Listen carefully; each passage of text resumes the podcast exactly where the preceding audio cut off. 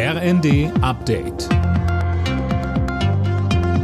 Stündlich neu. Auf den Punkt informiert. Ich bin Philipp Rösler. Guten Morgen. Einigung im Tarifstreit bei den kommunalen Erziehungskräften und Beschäftigten in sozialen Berufen. Am späten Abend haben sich die Gewerkschaft Verdi und der Beamtenbund DBB auf mehr Entlastungstage und Zulagen geeinigt. Max Linden. Und das heißt, für Erzieher und Erzieherinnen der kommunalen Kitas wird es zunächst zwei zusätzliche freie Tage geben und zwei weitere Entlastungstage, wenn sie Teile ihres Gehalts dafür abgeben möchten. Außerdem gibt es ab Juli 130 Euro mehr im Monat. Sozialarbeiter bekommen 180 Euro mehr Lohn. Und die Berufserfahrung soll künftig genauso honoriert werden wie im öffentlichen Dienst. Von der Einigung im Tarifstreit profitieren etwa 330.000 Beschäftigte. Der Bundestag stimmt heute über das 9-Euro-Monatsticket für den ÖPNV ab. Es soll zum 1. Juni eingeführt werden.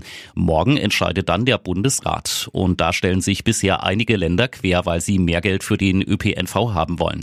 Verkehrsminister Wissing sieht in dem Projekt die Chance, viele Menschen vom Bus- und Bahnfahren zu überzeugen. Kritiker meinen dagegen, der ÖPNV würde im jetzigen Zustand die Menschen nur abschrecken.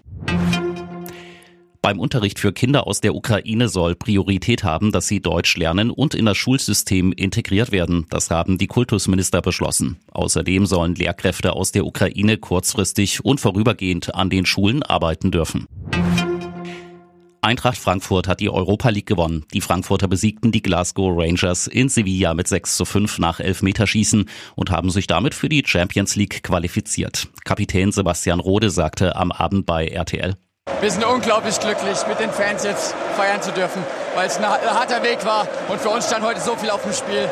Ja, die Unterstützung war heute wieder, auch wieder unglaublich. Die ganze Euroleague-Saison. Es war eine unglaubliche Reise mit uns allen äh, und wir haben es echt, echt verdient.